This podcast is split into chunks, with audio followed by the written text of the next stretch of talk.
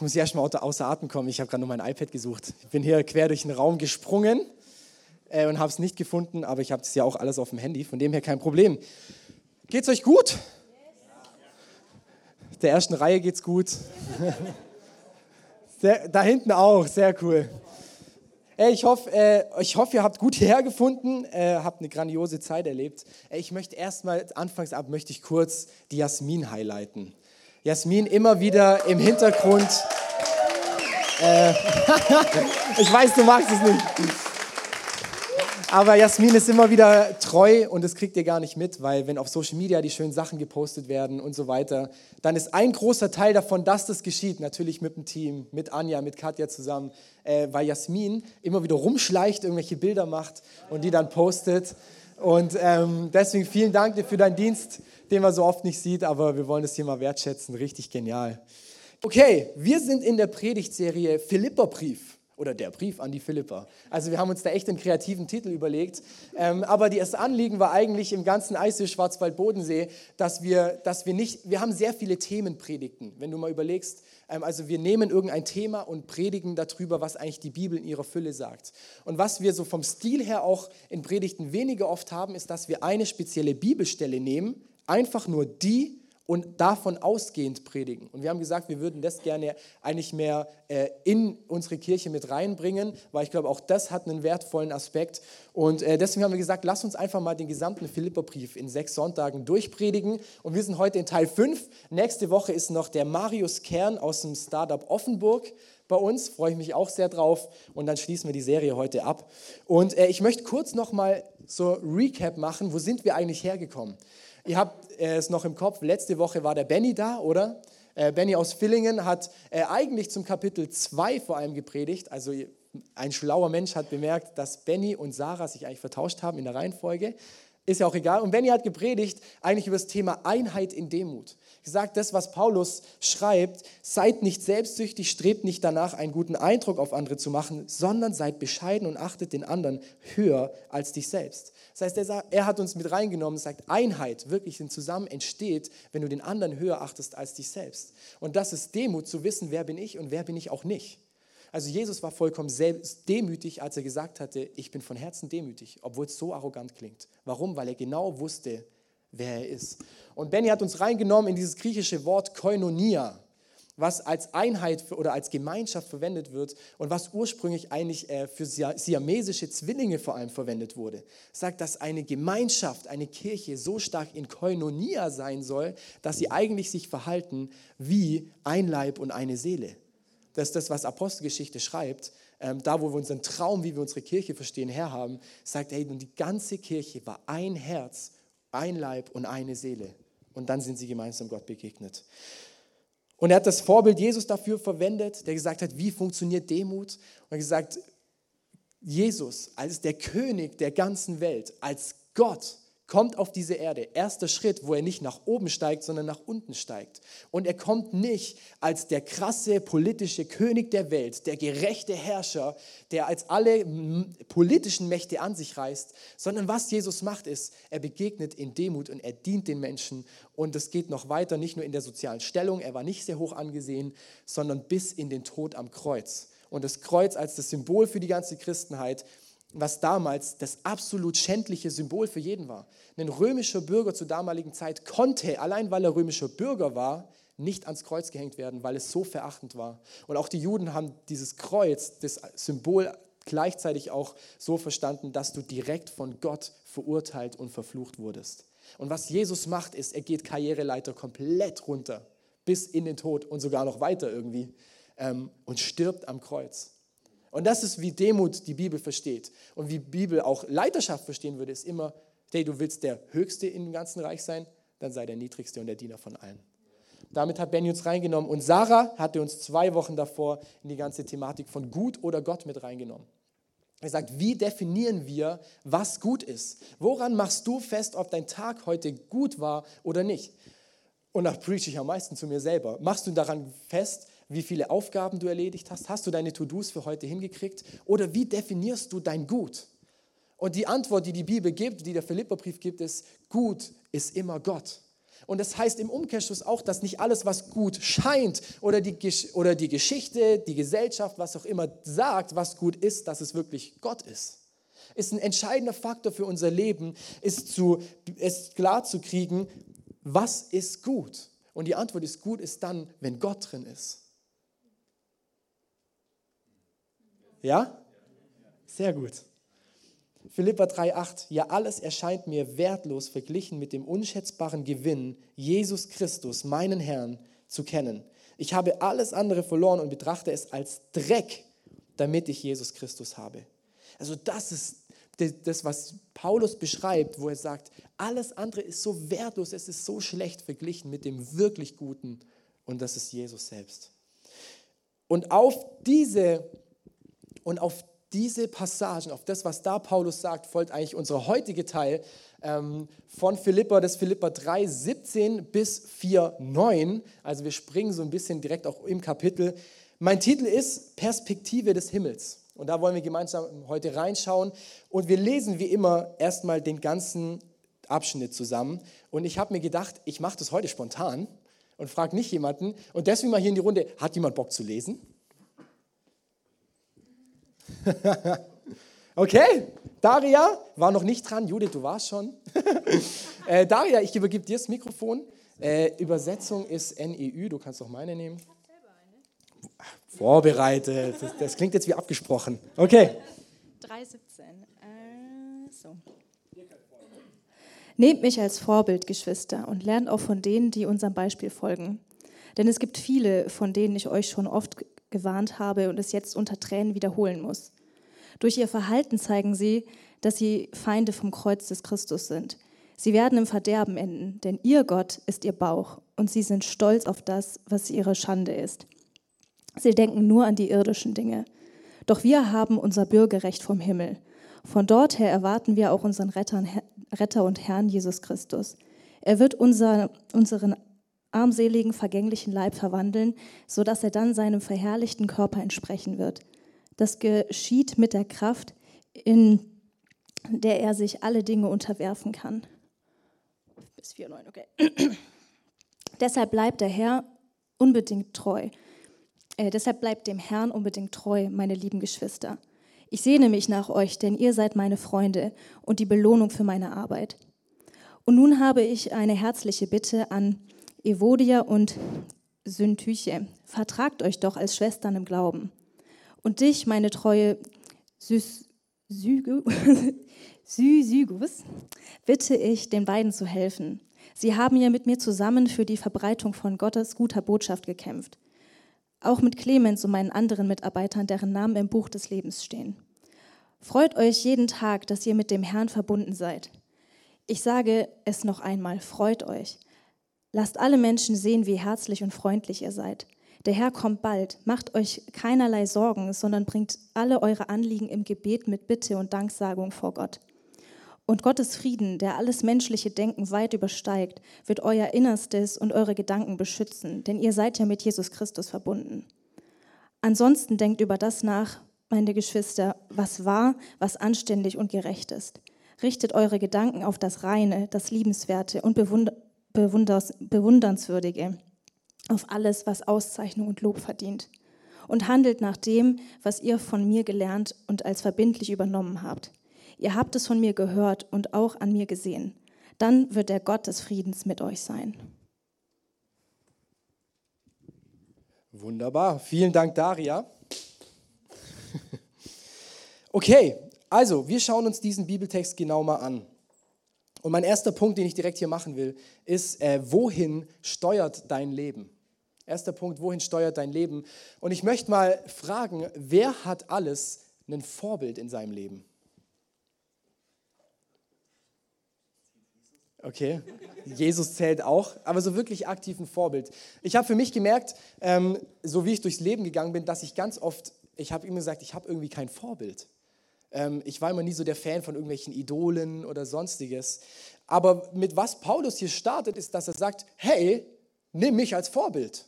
Und Paulus ist damit nicht super hochmütig, sondern er wusste, schreibt er an anderen Stellen ganz oft, dass er Jesus folgt. Und wenn Leute ihn als Vorbild nehmen, werden sie gleichzeitig auch Jesus folgen. Aber den Punkt, den er macht, ist, ey, nimmt mich als ein gutes Vorbild oder auch die anderen, die genauso mit mir unterwegs sind, wie zum Beispiel Timotheus oder Epaphroditus, ähm, die auch im Brief genannt sind, wo er sagt, das sind Vorbilder, die ihr euch nehmen sollt. Und was ist denn unser Vorbild vielleicht oder wohin schauen wir auf? Und der Punkt, den Paulus so wichtig ist, und der hat mich echt auch getroffen, ist, dass er sagt, hab ein Vorbild. Hab jemanden, eine Person oder jemanden, wo du aufschaust, wo du sagst, in diese Richtung möchte ich hinlaufen. Und wenn du die, in die Welt guckst oder in die Medien schaust oder irgendwelche Kids befragst, was sie oft für Vorbilder haben, ist es äh, irgendein bestimmter Fußballspieler, das sind irgendwelche Sänger oder heutzutage irgendwelche Influencer, irgendwelche Leute aus Instagram, TikTok oder YouTuber, sonstiges, wo man sagen würde, das sind vielleicht meine Vorbilder. Und dann sind wir genau bei dem Punkt, den Sarah das in ihrer Message gemacht hat, ist, sind die wirklich gut oder nicht? Also sieht das Ganze gut aus, ein Elon Musk, oh, voll mein Vorbild, weil er so ein Brain ist und viel Geld hat er auch noch.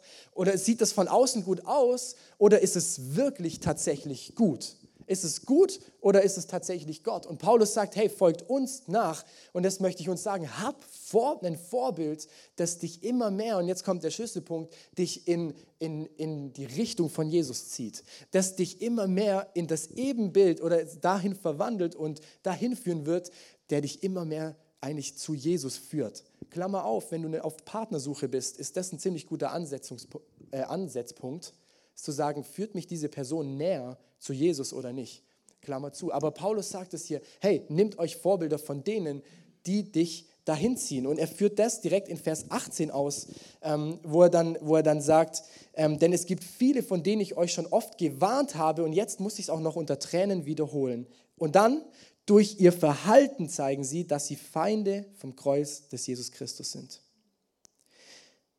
Und es war heute in der damaligen Zeit vielleicht normaler, als es heute vielleicht wirkt, dass irgendwelche Leute auch in der Kirche oder sonst rumgezogen sind und irgendwelche Lehren verbreitet haben, die gar nicht eigentlich von Jesus waren, die dem gar nicht entsprochen hat. Du findest in der Bibel an ganz vielen Stellen Warnungen davor, zu sagen, hey, passt auf vor irgendwelchen falschen Lehrern, irgendwelchen Lügenpropheten, das Wort ist auch wunderschön. Oder zum Beispiel der ganze Brief an Judas vor der Offenbarung, das zweitletzte Buch in der ganzen Bibel, ähm, ist eigentlich ein einziges Buch, das nur warnt vor solchen falschen Lehrern. Und auch Paulus macht es hier und er sagt, hey, pass mal auf, da gibt es welche, und ich habe euch schon oft davor gewarnt, die führen euch eigentlich auf den Holzweg. Das sieht vielleicht so gut aus und das kann für uns vielleicht übertragen heute ganz anders sein. Es gibt Vorbilder, wo du sagst, wow, das ist doch mega gut, das sieht doch gut aus, das, was der sagt, da möchte ich auch hin. Aber eigentlich, was Paulus hier schreibt, ist, sind sie Feinde vom Kreuz des Christus. Oder, oder anders formuliert, ist eigentlich sind sie gar nicht äh, für Jesus, sondern sie führen dich nicht weiter zu Jesus hin, sondern irgendwo anders. Machen uns unsere Vorbilder, die wir haben, Jesus ähnliche, steuern sie dahin, wo du hinguckst, sie mehr auf Jesus zu oder führen sie dich eigentlich irgendwo ganz anders hin und sind eigentlich Feinde von Jesus? Und der Punkt ist, er sagt, ey, das kann sogar mit, es kann sogar im Bekenntnis, also im, wir sagen und glauben vielleicht das Gleiche, aber es drückt sich im Verhalten anders aus. Es drückt sich im Verhalten anders aus. Es heißt, es kann alles so gut aussehen, sich so gut anhören. Nimm dir Vorbilder in deinem Leben, da wo du drauf hinsteuern möchtest, wo du erkennst in ihrem Leben, dass tatsächlich was durchgebrochen ist von Jesus. Dass tatsächlich Dinge da sind, wo du sagst, wow, das repräsentiert Jesus stärker und genau da möchte ich hinwachsen. Paulus sagt, ey, ihr erkennt sie an ihrem Verhalten, dass sie eigentlich dagegen sind. Und das ist nichts anderes als an den Früchten, an dem Geschmack vielleicht auch, was ihr Leben ausstrahlt, wirst du erkennen, ob sie wirklich gut sind oder ob sie Gott sind. Bei einem Baum ist das einfach zu erkennen. Wenn er keine guten Früchte äh, hervorbringt, dann ist der Baum nicht ganz gesund. Dann ist da irgendwas nicht gut dran. Aber wenn er Früchte hervorbringt, die gut sind, die wohlschmecken, die voll und reif sind, dann kannst du ziemlich sicher sein, dass dieser Baum gerade äh, sehr, sehr gut ist. Und das ist nichts anderes, als wir in, unserer, äh, in unseren Werten definiert haben, ist der Wert authentisch hier ganz um, wir leben, was wir sagen. Paulus sagt, hey, nehmt euch nicht irgendwelche Vorbilder. nimm dir nicht irgendjemanden zu Herzen, wo du darauf hinwachsen willst, der irgendwas sagt, aber es eigentlich nicht tut. Das wäre nicht authentisch.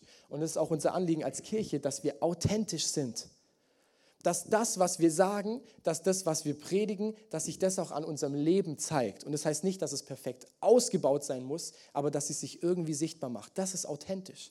Und das ist Paulus wichtig, sagt, es muss sichtbar werden im Verhalten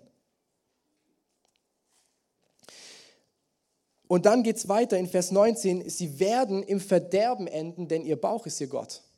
Und das finde ich ziemlich spannend. Ähm, sie werden im Verderben enden und das griechische Wort, das hier für enden, ist eigentlich ein, äh, ein Subjekt, verwendet würde, heißt telos. Also das heißt eigentlich Ende und Ziel. Und was das beschreibt, ist nichts anderes. Nicht, es beschreibt nicht einen Punkt, da ist es zu Ende, sondern es beschreibt eigentlich vielmehr ein Zielen hin, bis irgendwann das Ende kommt bis irgendwann das Resultat dasteht.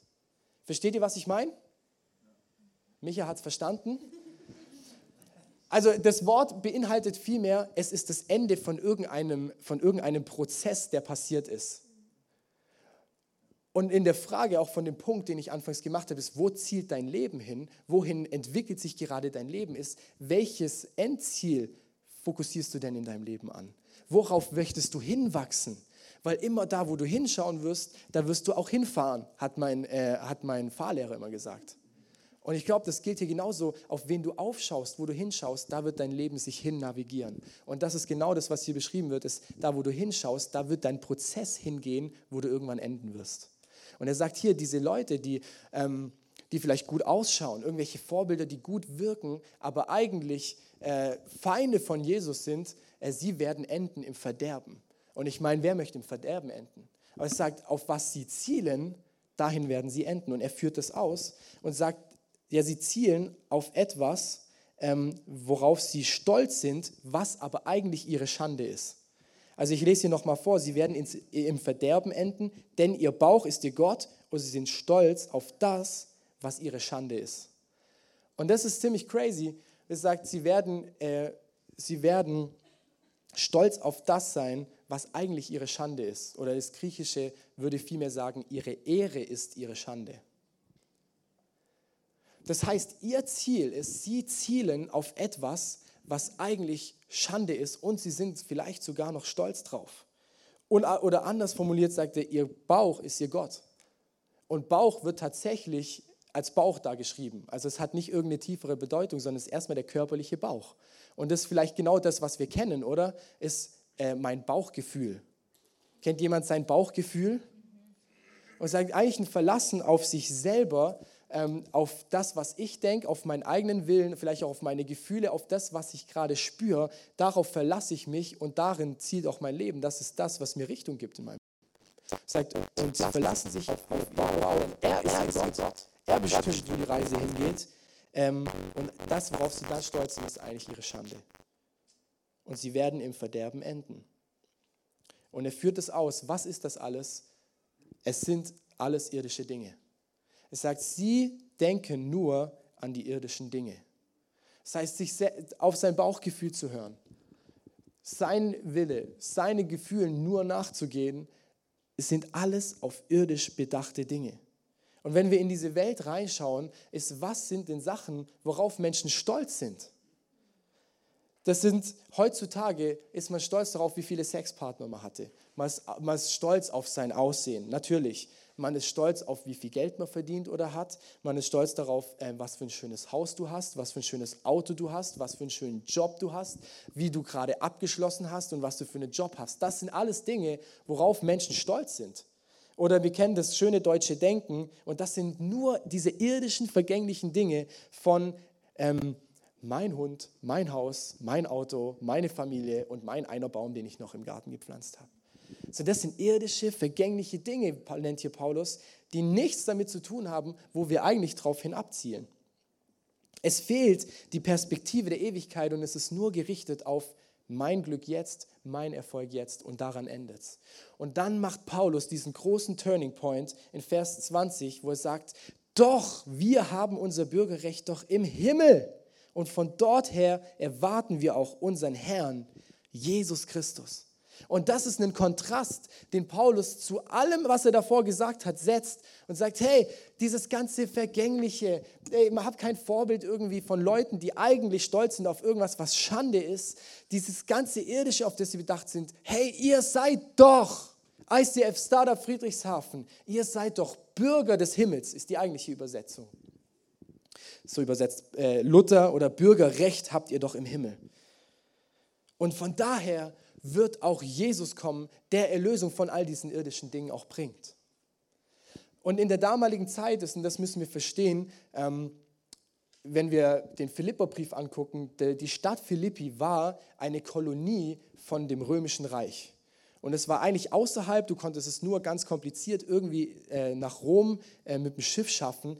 Aber damals haben viele Schlachten und Kriege stattgefunden und man hat, und man hat gesagt, okay, wir möchten irgendwie diese ganzen alten Kriegsveteranen nicht mehr bei uns in Rom haben. Sieht doch irgendwie komisch aus, wenn da plötzlich tausend Mann einmarschieren. Wir geben denen Philippi und die sollen da eine römische Kolonie aufbauen und sich da einfach so am schönen Lebensabend noch niedersetzen. Und da sind viele Krieger noch dazugekommen und so ist Philippi zu einer römischen Kolonie geworden, wo ganz viele solche Ex-Soldaten waren.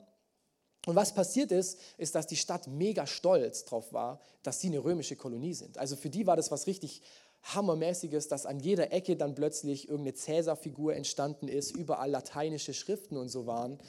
Und es war auch wirklich, dass man gesagt hat, wow, in Philippi, wow, wir sind Bürger vom römischen Reich. Wow. Darauf sind wir richtig stolz. Und dann als Krone von dem Ganzen hat man noch den, ähm, den imperialistischen Glauben da noch eingesetzt, nein, imperialen Kult eingesetzt. Ähm, und das war nichts anderes, als dass der Kaiser, also Cäsar oder wer auch immer, wie ein Gott verehrt wurde. Und dass er gehuldigt wurde als Retter und als Versorger des ganzen römischen Reiches. Und es hat so weit geführt, dass sie sogar ähm, Einmal in der Woche eigentlich war es völlig normal, dass man in den Tempel geht, der extra dafür gebaut wurde, um diesem Cäsar, um diesem Retter, um diesem Herrscher zu danken und zu huldigen, zu worshipen und zu lobpreisen. Also stellt euch das vor, dass wir jede Woche äh, irgendwo an irgendeinen Ort gehen, um unseren Bundeskanzler äh, anzubeten und zu feiern. So war das da und die Leute waren stolz darauf. Und dann kriegt plötzlich die, dieser Ausruf, den Paulus macht, eine ganz andere Bedeutung, oder? Weil es sagt, ey, dieses ganze Irdische, auf was man stolz ist, was eigentlich du gar nicht stolz drauf sein kannst, was dir nichts bringt, fügt er dann an, doch ihr, doch ihr seid Bürger des Himmels oder ihr habt doch euer Bürgerrecht im Himmel.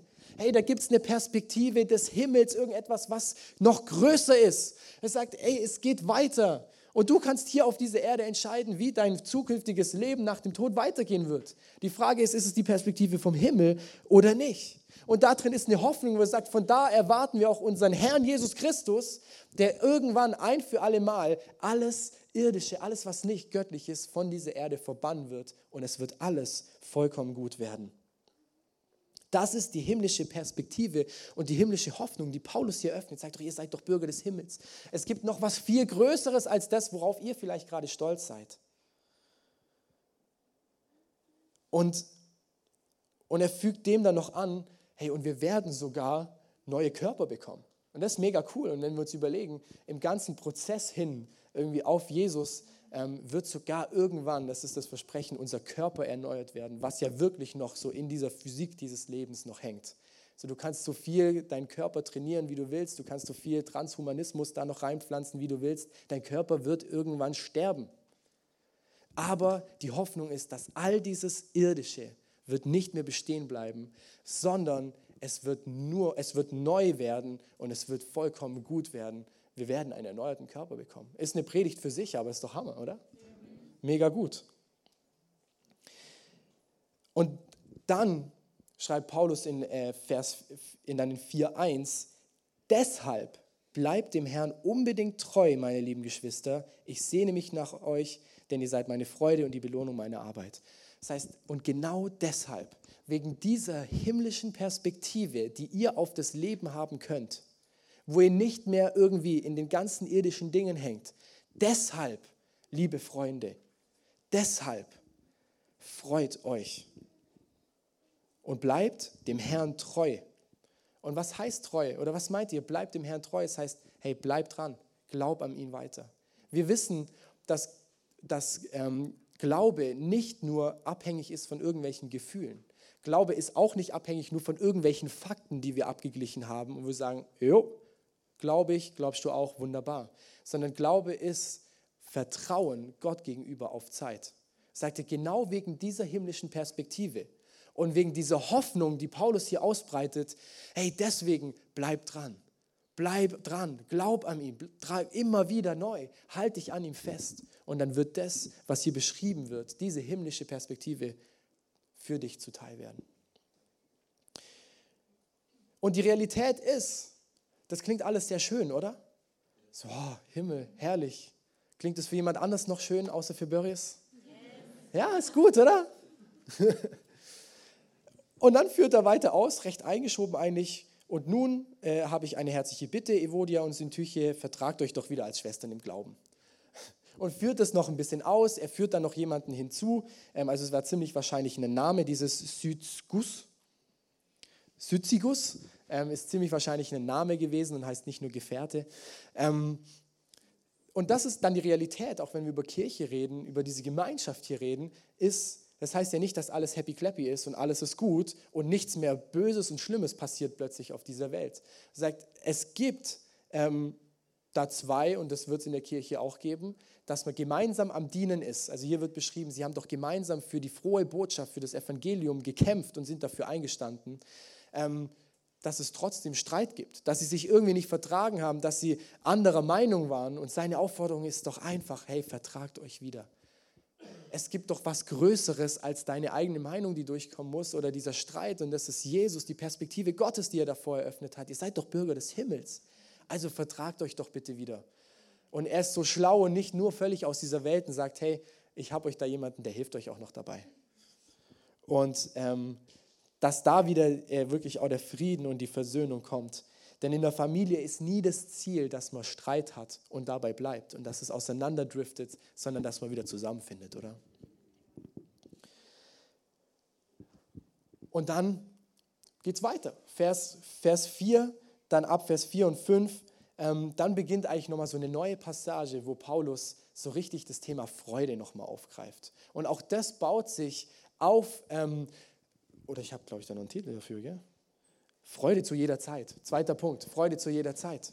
Ganz arg wichtig. So, Paulus breitet aus. Hey, es gibt ganz viel Irdisches, auf das wir bedacht sein können. Seid doch auf den Himmel bedacht. Das ist noch viel, viel wichtiger, viel relevanter. Von daher wird die Rettung kommen und nicht von irgendwas auf dieser Welt. Und dann sagt er, und jetzt freut euch zu jeder Zeit. Freut euch jeden Tag, dass ihr mit dem Herrn verbunden seid. Ich sage es noch einmal, freut euch. Lasst alle sehen, wie herzlich und freundlich ihr seid. Der Herr kommt bald. Und das ist eine richtig krasse Aussage, die Paulus hier macht, weil er sagt nicht so, ey, und jetzt freut euch noch ein bisschen, sondern er sagt, hey, freut euch. Und er sagt dann, ich sage es euch auch nochmal, freut euch. Und ich, das dürfen wir echt als so drei Ausrufezeichen sehen, was Paulus hier wirklich in die Bibel reinstemmt, sagt, hey, freut euch. Und wie freut ihr euch? Zu jeder Zeit, an jedem Tag. Die Frage ist, wie soll das überhaupt funktionieren? Also es gibt Situationen in meinem Leben, da kann ich mich nicht freuen. Oder ruft Paulus hier zu einem Leben auf, das du plötzlich führen sollst, ohne Sorge, ohne Streit, ohne irgendwie, dass du mit dem falschen Fuß aufgestanden bist. Zu was ruft Paulus hier auf? Dass ich mich jederzeit freuen kann.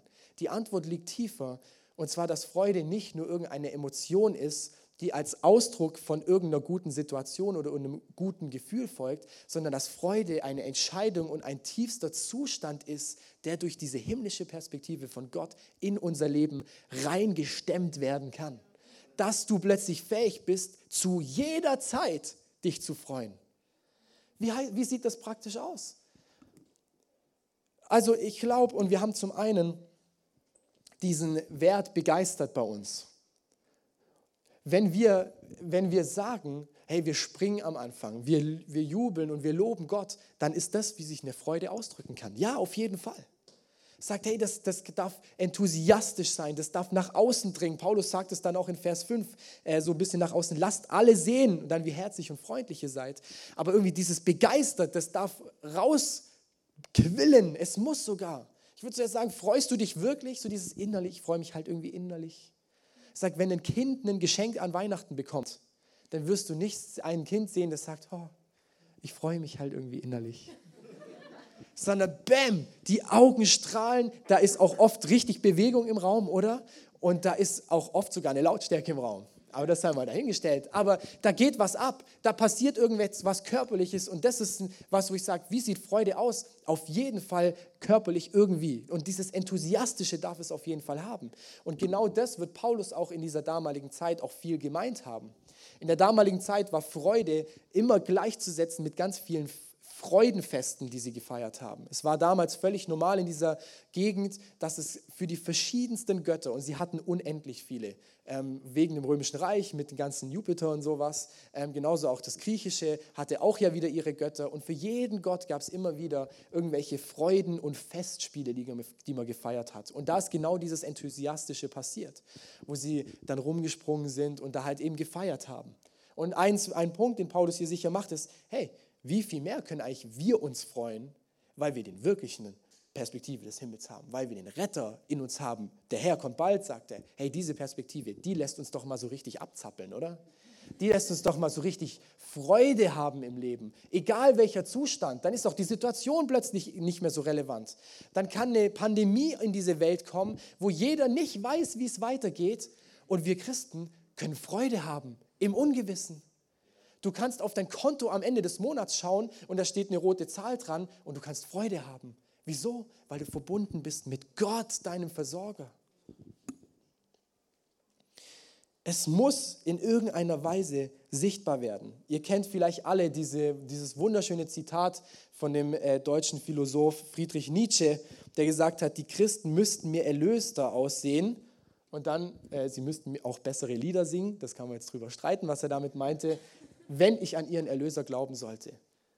Das heißt, er sagt, hey, wenn die Leute auch erlöst aussehen würden, wenn da irgendwie vielleicht Freude plötzlich rüberkommt und nicht nur Leid und Schmerz, ähm, nicht, dass das nicht, nicht auch sein darf, ähm, aber da ist was Tieferes drin und das ist Freude zu jeder Zeit. Und, das, und dann lasst jeden sehen, wie, wie, wie freundlich und wie herzlich ihr seid. Also das heißt, der Umgang miteinander und die Art und Weise, Menschen zu begegnen, ähm, scheint ein Resultat daraus zu sein. Auch das ist eins von unseren Werten. Wir sagen, ist nicht nur ähm, enthusiastisch begeistert in irgendeiner Weise, sondern genauso auch ähm, gastfreundlich. Hey, wir wollen Leuten zeigen, wie freundlich und herzlich wir sein können, dadurch, dass Gott in unserem Leben ist. Es wird ein Ausdruck davon sein, dass der Umgang miteinander und vielmehr der Umgang auch mit anderen Menschen die vielleicht sich noch nicht als Teil dieser Familie fühlen, dass sich der plötzlich total ändert. Und das ist auch ganz wichtig, dass Freude nicht nur der Ausdruck in das Enthusiastische hat. Oder nicht nur. Es ist eine Perspektive, die ich liebe. Aber es geht tiefer in diesen Umgang mit rein.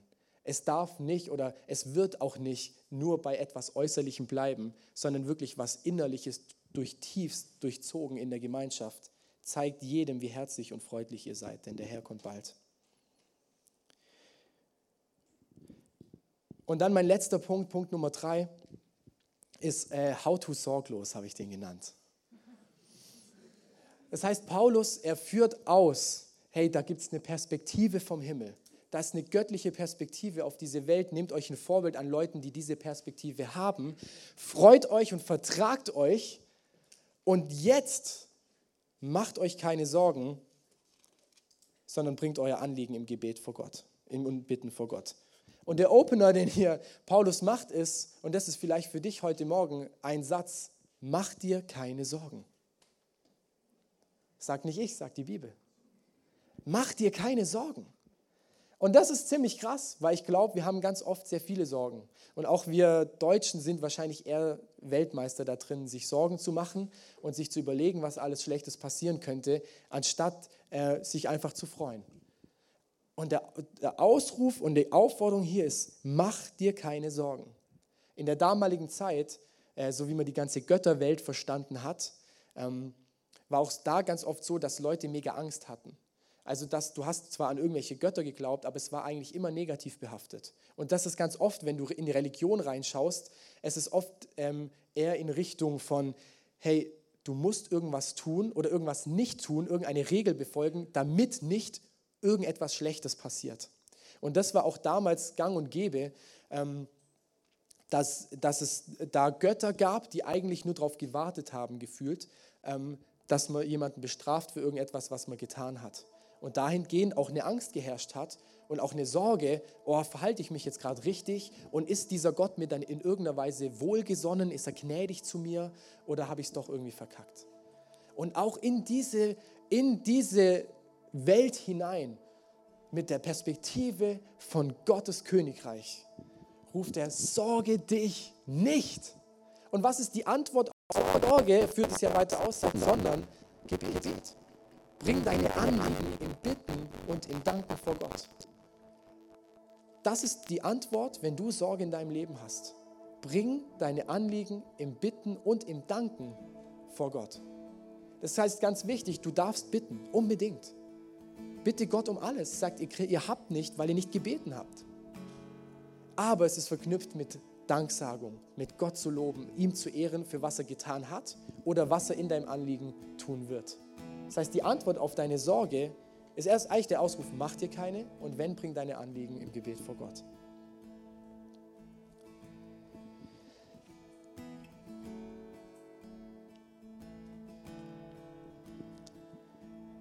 Was kann es für uns heute ganz praktisch heißen? Ich habe vorher viele Sachen ausgeführt. Finanzen, die Zukunft, was bringt die Zukunft? Wie sieht mein zukünftiger Partner aus? Werde ich jemals das und das sein? Wie werden sich meine Kinder entwickeln? Werde ich jemals heiraten? All diese Fragen und Sorgen, die vielleicht in uns drin sind, oder vielleicht ist es noch viel alltäglicher, schaffe ich die, schaffe ich die Klausur am Montag? Bestehe ich, äh, bestehe ich meinen Abschluss? Und so weiter. Auf diese Antwort wird folgen, bring es vor Gott. Und dann tust bitten und danken. Und dann kriegt die Kurve wieder hinzu. Freue dich.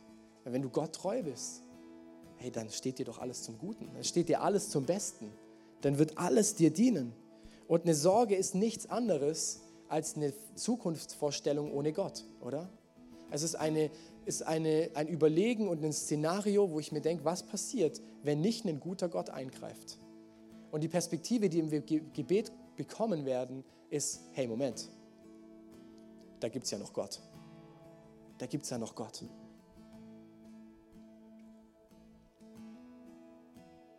Vers 7. Und den möchte ich, dass, das ist nämlich das Resultat von, wir bringen unsere Sorgen vor Gott. Und den möchte ich, dass wir uns den mal so richtig auf uns wirken lassen, weil das haut mich um. Das heißt, sorg dich nicht, bring deine Anliegen vor Gott und dann und sein Friede, der alles menschliche Denken weit übersteigt, wird euer Innerstes und eure Gedanken beschützen, denn ihr seid ja mit Jesus Christus verbunden. Was für eine Zusage. Und sein Frieden, der alle menschlichen Denken weit übersteigt, wird euer Innerstes und eure Gedanken beschützen. Das heißt, dann wird Friede plötzlich in dein Leben einkehren. Ein Resultat von ich komme vor Gott mit meinen Sorgen und Problemen ist Friede in deinem Leben. Und zwar Friede, den alle Gedanken übersteigt. Das heißt, allein die Frage oder die Überlegung, wie könnte dieser Friede aussehen, wird schon zu kurz sein weil es ist ein Friede, der alles andere übersteigt. Heißt auch, diesen Frieden kannst du nur erleben. Es geht gar nicht anders. Einen Frieden für dich, der alles andere übersteigt. Du kannst es nicht in Worte fassen. Du kannst es nicht mit deinen Gedanken fassen, sondern es übersteigt alles. Und er sagt, Schutz für dein Inneres und Schutz für deine Gedanken. Woher kommen Sorgen? Sie kommen aus unseren Gedanken. Sorgen sind immer in unseren Gedanken drin. Sind immer diese Szenarien und Vorstellungen, oh, wie würde das und das aussehen? Und eben, wie wir gerade gehört haben, vor allem ohne Gott. Und Jesus sagt, wenn du mit mir verbunden bist im Gebet, dann werde ich auch dafür sorgen, dass Schutz für deine Gedanken kommt. Das heißt, das was, worauf wir uns stellen können, dass du geschützt bist, dass deine Gedanken geschützt sind und dass denen nichts angetan werden kann. Und das ist das, was auch jede irgendwelche Ideologie macht.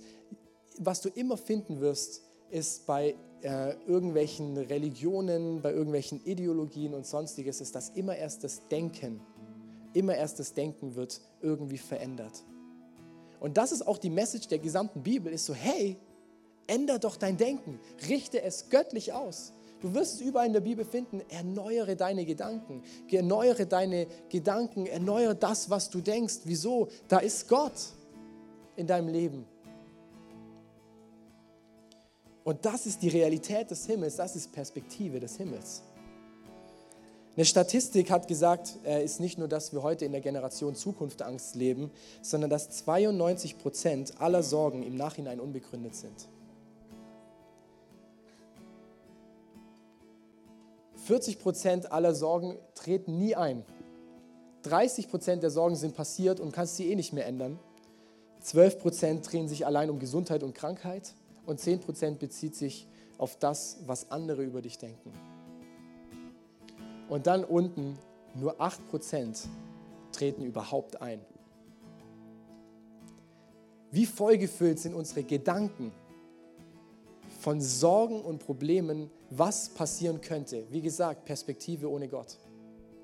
Und wie wenig davon trifft auch überhaupt zu. Und jetzt sagt Paulus hier, hey, mach dir keine Sorgen, leg das nieder und es wird Frieden auf dich kommen. Und da ist die Frage, was machst du denn, wenn du Gedanken los wirst? Und das kannst du machen, du kannst Gedanken einfach loswerden. Und darauf schreibt er, ansonsten denkt über das nach, meine Geschwister, was wahr, was anständig und gerecht ist. Richtet eure Gedanken auf das Reine, das Liebenswerte und Bewundernswürdige, auf alles, was Auszeichnung und Lob verdient.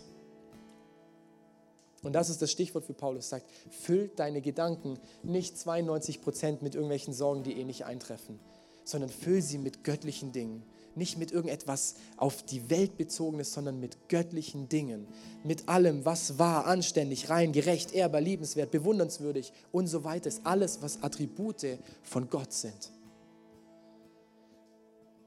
Und, und streck dich aus nach alles, was Lob und Anerkennung im göttlichen Sinne bringt. Lass uns unsere Gedanken dafür einsetzen, dass wir Gedanken Gottes denken, dass wir uns Gedanken machen über das, äh, was mit Gott Gutes geschehen könnte und nicht, was Schlechtes geschehen könnte. Und Paulus endet in Vers 9 mit und handelt nach dem, was ihr von mir gelernt und gehört habt, was auch ihr an mir gesehen habt. Dann wird der Gott des Friedens mit euch sein. Und das ist auch die aktive Aufforderung. Sagt aktiv, Glaube wird immer aktiv. Sagt das, was ihr von mir gehört habt. Lass es nicht, lass es nicht passiv bleiben. Lass es auch nicht irgendwelche Gedanken bleiben sondern lass daraus Taten folgen. All das, was du von mir gehört und jetzt ganz wichtig auch gesehen hast. Das ist der große Unterschied zu Paulus, zu den anderen, die er davor beschrieben hat. Sagt, ihr habt von mir nicht nur gehört, sondern ihr habt es gesehen. Das ist authentisch. Ich habe es euch auch gezeigt. Und an meinem Leben habt ihr gesehen, was ich auch geredet habe. Dann wird der Friede Gottes mit euch sein.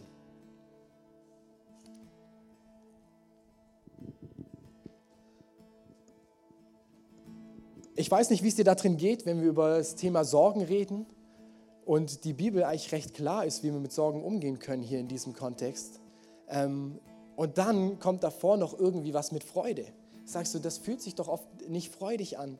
Aber ich glaube, was wir lernen dürfen und lernen müssen, ist, dass, dass unser Leben nicht bestimmt ist eben von Dingen, die um uns herum geschehen, sondern dass die Perspektive des Himmels auf unser Leben kommt. Sei es im Thema Freude, sei es in dem Thema Sorgen, sei es auch im Thema, wo steuert denn dein ganzes Leben überhaupt hin? Was sind deine Ziele, was sind Vorbilder für dich, wo du darauf hinsteuerst? Lass uns gemeinsam mal aufstehen. Wir haben ganz, ganz viele Zusagen gehört und gelesen in dieser Bibelstelle, die absolut Realität für dich sind. Und Paulus hat das geschrieben in, Vers, äh, in Kapitel 4, 1, wo er sagt, hey, bleib treu ich lese nochmal vor. Deshalb bleibt dem Herrn unbedingt treu, meine lieben Geschwister. Das heißt, wenn du hier jetzt die letzten 40 Minuten drin saßt und du sagst, ich weiß gar nicht, ob ich überhaupt diesen Bund mit Gott geschlossen habe, mit Jesus geschlossen habe, ob, ob ich Friede mit Gott geschlossen habe, dann sind diese Verse nicht für dich. Weil die klare, die klare Aufforderung ist, die in dem Ganzen von Anfang an drinsteckt, ist, das alles gilt und ist Realität für dich, wenn du mit mir, Jesus Christus, verbunden bist. Und darin wird auch das geschehen, dass du zu einem Bürger des Himmels wirst. Was heißt das ganz konkret? Gott wollte von Anfang an Beziehung mit uns Menschen. Und Sünde, Fehler, wie die Bibel es nennt, trennt uns von Gott, weil Gott ist gerecht, er ist heilig und ohne Fehler, wir aber schon. Und deswegen, wir kennen die schöne Bibelstelle, Johannes 3,16 sagte, so sehr hat Gott die Welt und auch dich persönlich geliebt, dass er seinen einzigen Sohn, das Jesus Christus, auf diese Welt gesandt hat, damit jeder, der an ihn glaubt, nicht verloren geht, sondern ewiges Leben hat. Dass dieser plötzlich die Perspektive vom Himmel kriegt und dass all diese Zusagen auf dich zutreffen. Und die Forderung, die, die Gott da drin macht, ist, er sagt, hey, wenn du musst dein Leben, dein altes Leben, das du bis hierhin gelebt hast, musst du verlassen. Du musst es mir niederlegen und ich werde es erneuern und du wirst zum wahren Leben finden. Und das ist die Aufforderung, die die Bibel macht und das klingt radikal, das ist es auch, aber es ist das Schönste, was dir passieren kann. Und ich möchte dich heute Morgen fragen, wenn du sagst, ich habe diese Entscheidung noch nie getroffen. Ich habe noch nie Ja gesagt, Jesus, ich möchte gemeinsam mit dir dieses Leben führen. Und er wird uns die nächsten Schritte dann zeigen. Es muss und wird auch nicht alles auf einmal passieren. Das ist völlig okay. Dann möchte ich mit dir gleich beten und diesen Entscheidungsschritt machen auf dem Weg des Glaubens so das erste Mal. Lass uns dafür alle kurz die Augen schließen. Und ich möchte genau das nochmal fragen. Wenn du sagst, Simon, das bin ich, bete gleich für mich, mit mir von hier vorne, dann bete ich dich, streck kurz deine Hand und dann bete ich, dann bete ich gleich für uns alle. Wenn du sagst, ich möchte, ich möchte diesen ersten Schritt mit Jesus machen, streck gern kurz deine Hand und dann wollen wir gemeinsam von hier vorne beten.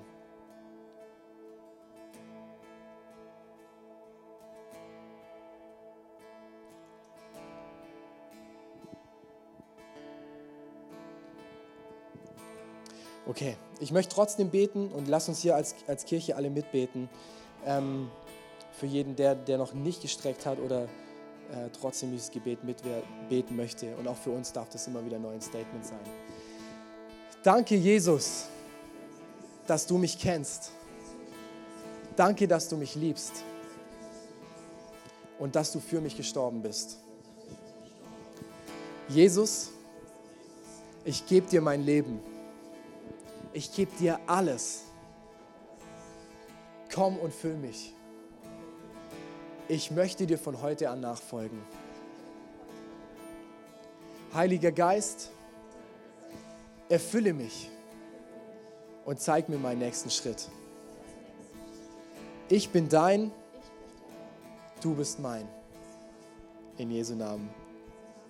Amen. Amen. Und ich möchte als nächsten Schritt für uns alle, ihr kennt, wie das oft abläuft. Ähm, wir gehen aus der Message raus und gehen nochmal in einen ruhigen Song, der äh, schön uns nochmal auffängt, oder? Der uns sentimental noch genau da weiter begleitet von dem, was wir geführt haben. Ich nehme uns heute ein bisschen was in was anderes rein. Ich möchte Vers 4 nochmal vorlesen. Freut euch jeden Tag, dass ihr mit dem Herrn verbunden seid. Ich sage euch noch einmal, freut euch. Und was wir gemeinsam machen wollen, äh, ist, und genau auch das Thema Sorge, das wir zuletzt haben. Was ist der größte Killer für Sorge? Ist eine freudige Perspektive von Gott, oder? Ist verbunden sein mit ihm. Und lass uns jetzt in einen Song einsteigen, der uns nicht emotional einfach nur auffängt, wo wir uns drin wohlfühlen können, sondern der wirklich aktiv Gott lobt und preist, für das er ist. Und es wird ein bisschen ein schnellerer Song sein. Das heißt, man darf auch die Hände benutzen. Habt ihr zwei Hände? Könnt ihr damit klatschen? Sehr gut. Ähm, und lass uns diesen Song, hey, gut zu mir, du bist so gut zu mir, lass uns das aussingen mit so einer ehrenvollen Haltung, was Gott für uns getan hat, okay? Worship Team, ihr nehmt uns mit rein und ähm, lass, uns, lass uns voll mitgehen, okay? Können wir jetzt schon ins Klatschen rein?